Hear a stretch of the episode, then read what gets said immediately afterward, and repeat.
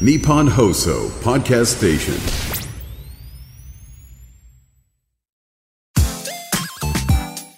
93 AM1242 日本放送青木愛スポーツトゥユー。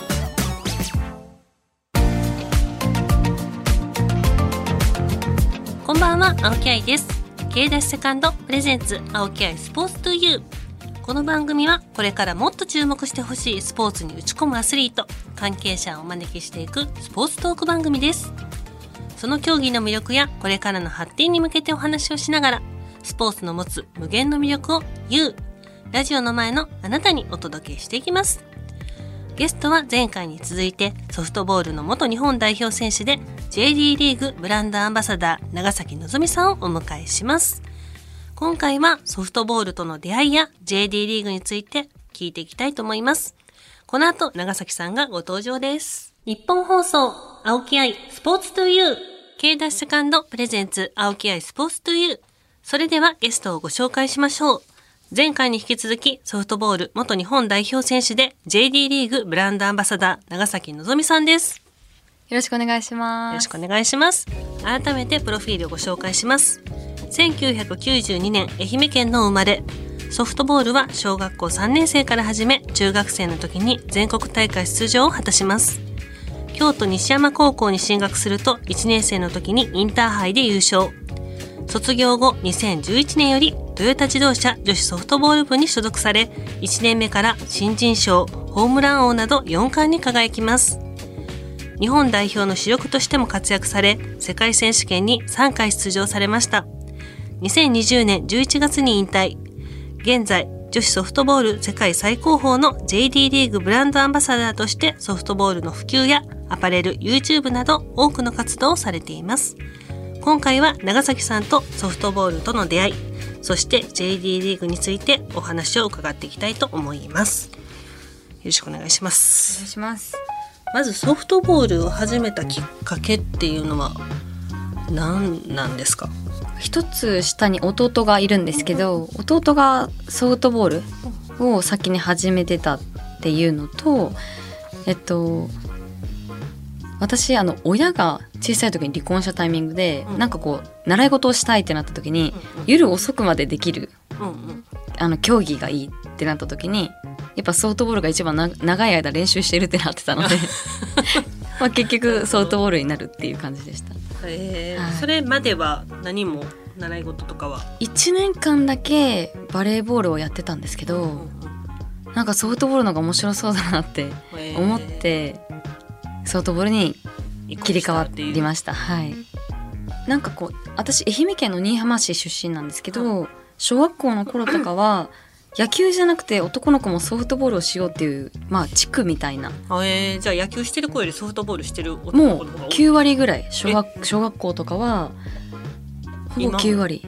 今はもう本当に人数が少なくなってきたのですごいもう昔は小学校だけでもソフトボールチームが4チームぐらいあったぐらい。うん。一つの小学校に。一つの小学校に？一つの小学校にあの地区ごとにチームがあるぐらいもう溢れまくってたんですけど今は小学校で1チームどうか地区いろいろ掛け合わせてできるかぐらい。えーでもすごいですね。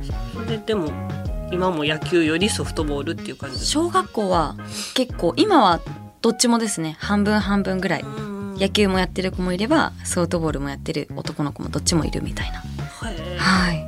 じゃあもう最初からそういうソフトボールやろうと思えばできる環境があったってことですか？みんなも大人もなんか土日はソフトボールで大人も？大人もなんか草ソフトみたいなやってる方も。草野球じゃなく、はい草ソフトをやってました。はい、愛媛。そういう感じなんですね。はい、それはクラブチームっていうことですか？学校の部活的な感じ。全然違って小学校は小学校のまあ地区。地区。クラブチーム。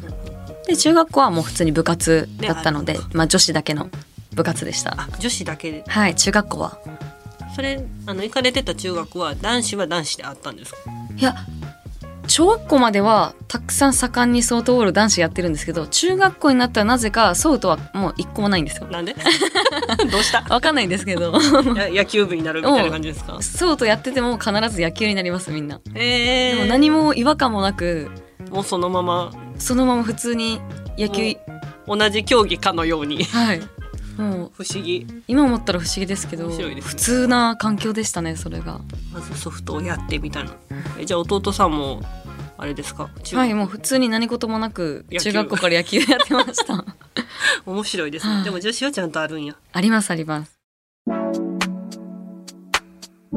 さあでは JD リーグについてお伺いしていきたいんですけどまずこの JD リーグっていうのはどういうリーグになるんですか？はい JT リーグは全体で16チームあって東と西って言って東地区西地区で分かれてるんですね。関東関西。そうです。あの野球でいうセパみたいな感じの位置づけで東地区西地区っていう名前で分かれててまあそれで、まあ、試合をしつつ、まあ、交流戦があったりとかっていうのであのーやってるんですけどシー8ズンチームずつってことですか？東と西。そうです。8チームずつですね。88でやっててシーズン自体は、まあ、4月から始まって6月あたりで一旦休憩というかはい、前半戦みたいな感じで。で少し2ヶ月ぐらい空いて、まあ、その間に代表の活動とかをいろいろ皆さん遠征とかに行かれてその後まあ9月あたりからまたその後ろの分の後半戦が始まってへで最終的に決勝というか、うん。あの16チーム全体の優勝を決めるものっていうのが11月にありますね。これセパみたいなもんっておっしゃってたってことはまずその東は東だけで西は西だけでやるってことですか？そうです。やってあとはもう交流戦のタイミングだけ試合をま一緒に、あ混ざりながらやってでまた通常通りに戻ったら東と西でやりつつで順位をまあ両チ両地区チーム決めてその上位がまあプレーオフに進むみたいな。あもうほんまに野球みたいな、はいそんな感じになります。これ試合の頻度っていうのはどれぐらいのペースでされてるんですか？試合の頻度は基本的には平日はあまりなくて土日やるかないしは日によ日によるというかし月の月によったら月曜日もある時もある基本的には土日。毎週？毎週じゃないです。あのまあ月に 3, 週3週の時もあれば、まあ、月によったら2週の時もあるしこれなんかそれはまあ日程によって毎年変わる。23回。はい。これを聞いたところで私は分かるんかって感じなんですけど 注目のチームっていうのは どこになりますか？結構どうだろうな。やっぱ去年はビッグカメラチームとビッグ めっちゃもう電気屋さん浮かんだ今。ビッグカメラ。ビッグカメラチームと、えっと、トヨタ自動車チームが、まあ、最終的に決勝というかファイナルで進んで去年はトヨタ自動車が優勝したんですけど、まあ、2年前、まあ、それこそ JD リーグが立ち上がった時はビッグカメラが優勝したみたいな感じで結構昔からその2チームは競り合ってるみたいな感じですね。で JD リーグ今シーズンは2ヶ月後の4月12日に開幕ということですが見どころを教えていただけますか？まあやっぱりあの開幕ってなるとみんな第一戦目になるのですごい気合が入ると思うので、まあ、今までこのオフシーズンにいろいろ試してきたこととかがこの場で、ね、披露されると思うのですごくみんなのプレーもフレッシュですしそういった部分でもまあ注目してもらえたらと、はい、思います。ちなみにですけどどこで試合されてるんですか？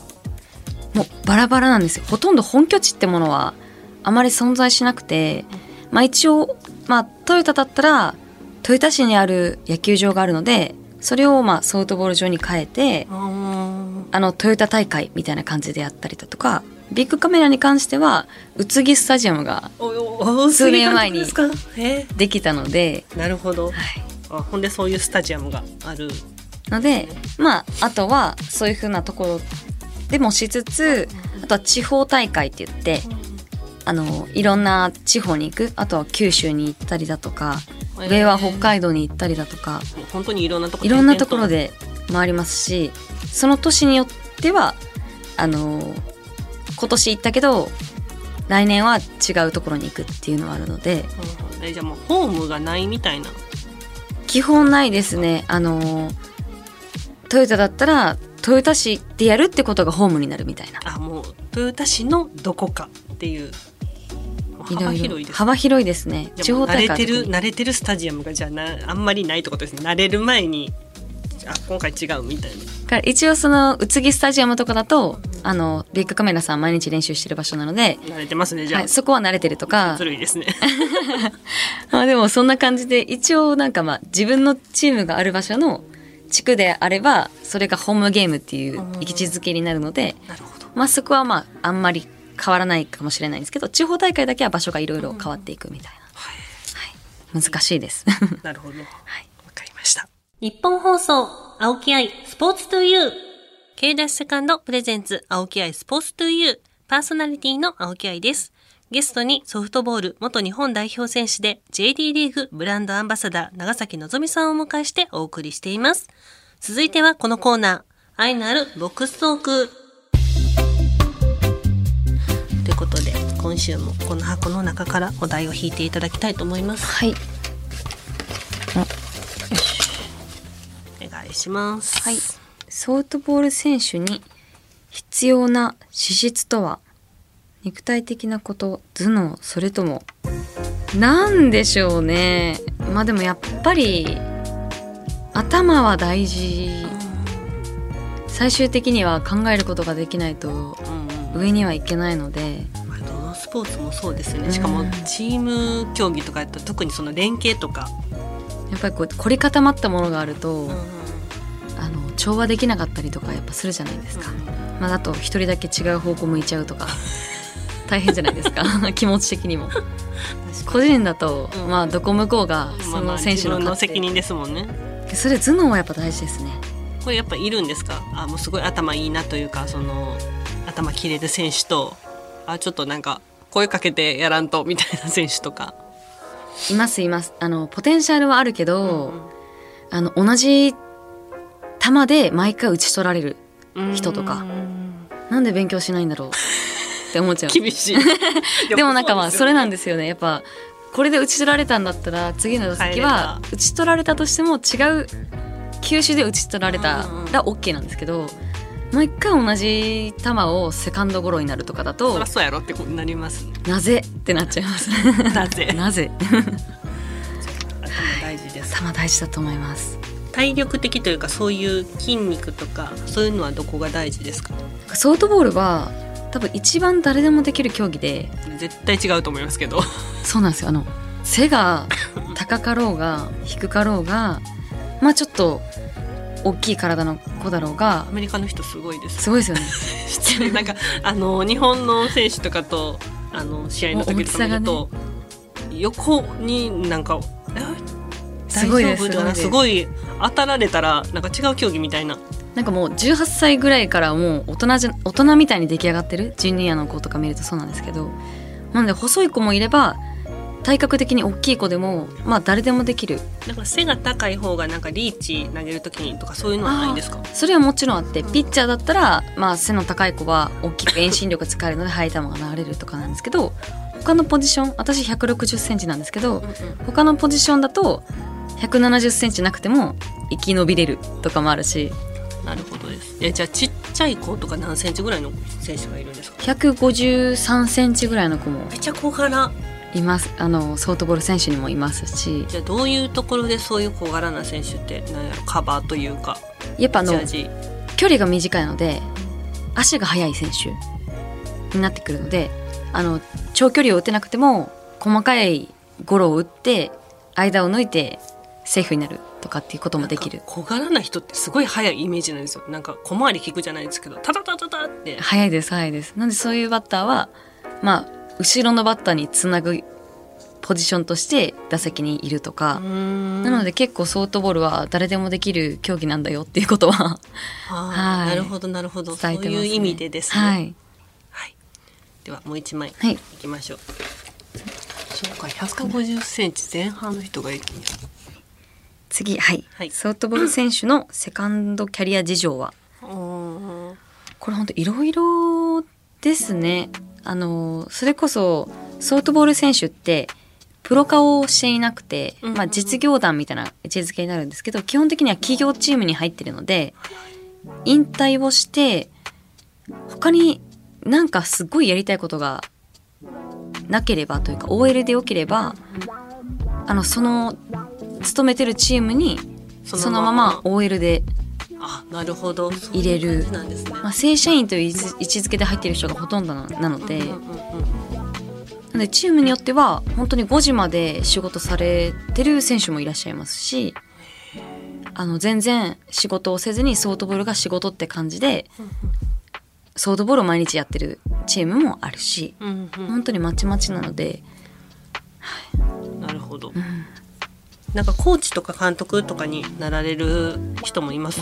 あそういった方も 引退してそのままコーチになる方もいるしうんうん引退して、まあ、違うチームのコーチあにな,、る方もいる。違うチーム。でコーチを経験を経て監督になる方もいらまずコーチからですもんね。それコーチだけで食べてけます？まあ、基本的にはあの言ったら企業に入るので、あそうコーチも監督も社員なんですよね。あコーチもそういうことあそういう扱いになるんか、はなるほど。い。なので生きていけます。なるほど。そこはシンクロと違うな。あ、違うんですね。シンクロはもうだってクラブチームやから。あクラブからのそのお給料にコーチはなっちゃうんで。私引退してから6年間その井村シンクロじゃないところ私がシンクロ始めた京都のスイミングクラブのシンクロコースでコーチしてたんですけど本当にその辺でバイトしてた方が給料いいぐらいの、えー。まあ、時給本当に800円とか。ーえ、時給？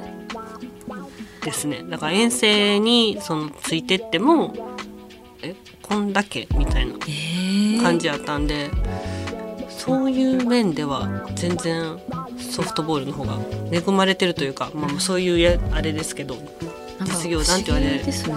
なんか教える方で大切な位置なのに安くなるみたいな。そうなんですよ。だからその若いコーチがなかなか育たないというかあまあ、その引退したら自分が習ってたクラブになんやろ恩返しじゃないですけどお手伝い行くみたいなのが結構風習なんですよね。シンクロの。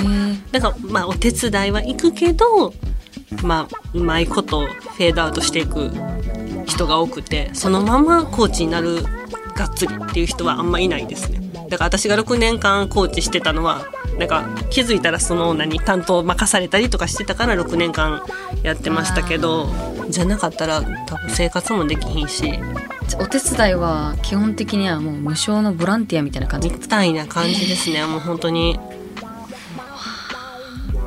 結構若くして辞める選手もいるのでそういうコーラやったらもうそこら辺でバイトしてた方が絶対給料いいでってうわー。ちゃいますねそれちょっと改善しないと無理ですよね。そうですね。本当に。若い子育たへんやろうなっていう。うわー。やっぱいろいろあるんですね。ね。あの特徴というか。裏裏事情がね。はい愛のあるバックストークはここまでです。では、いろんな話題でお送りしてきましたが、ここで長崎さんからあなたに伝えたい To You ワードを発表してもらいたいと思います。この To You ワードは、リスナーの皆さんのこれからにも生きるような前向きで未来に残したいゲストの方からのとっておきの言葉です。どうでしょう？決まりましたか？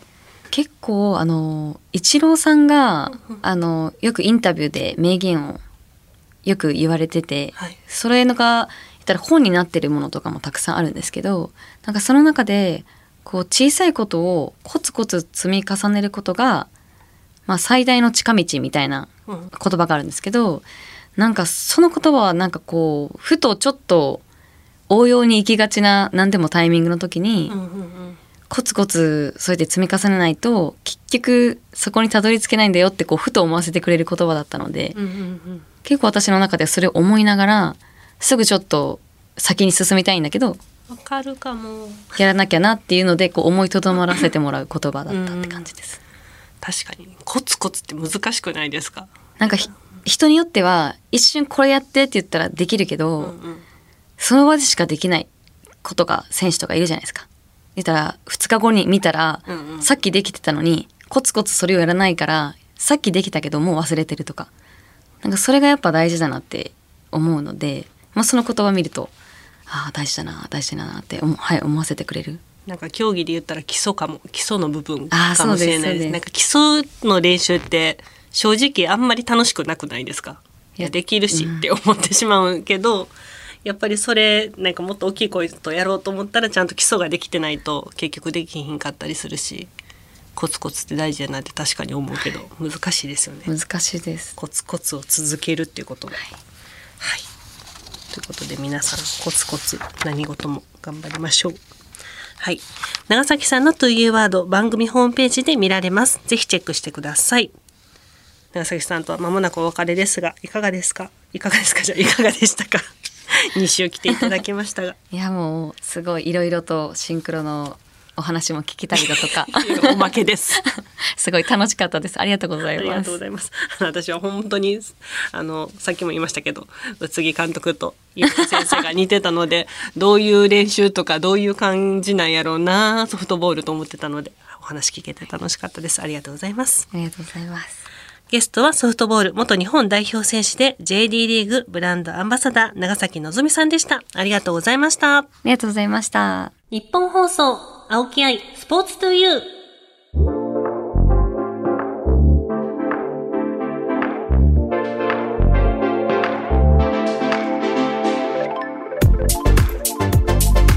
あ、まもなくお別れのお時間です。あの JD リーグ、なんかチーム数は多いですけど、野球とリーグの感じは同じでしたね、聞いてたら。東と西みたいなのが、セパみたいな感じで。なんか、ぜひ皆さんも、あの、4月から開幕するそうなので、調べて行ってみてはいかがでしょうか。私もね、ぜひどっかの試合見てみたいなと、長崎さんが注目ですよっておっしゃってたトヨタ自動車とかビッグカメラとか見てみたいなと思います。番組ではあなたからの質問メッセージもお待ちしています。番組メールアドレスは aispo.1242.com aispo.1242.com です。また、パソコン、スマートフォンアプリ、ラジコのタイムフリー機能を使って、この番組をもう一度聞くことができます。さらにタイムフリーが終わった後は番組ホームページからポッドキャストで聞けます。ぜひホームページにアクセスして聞いてください。ここまでのお相手は私、青木愛でした。またね。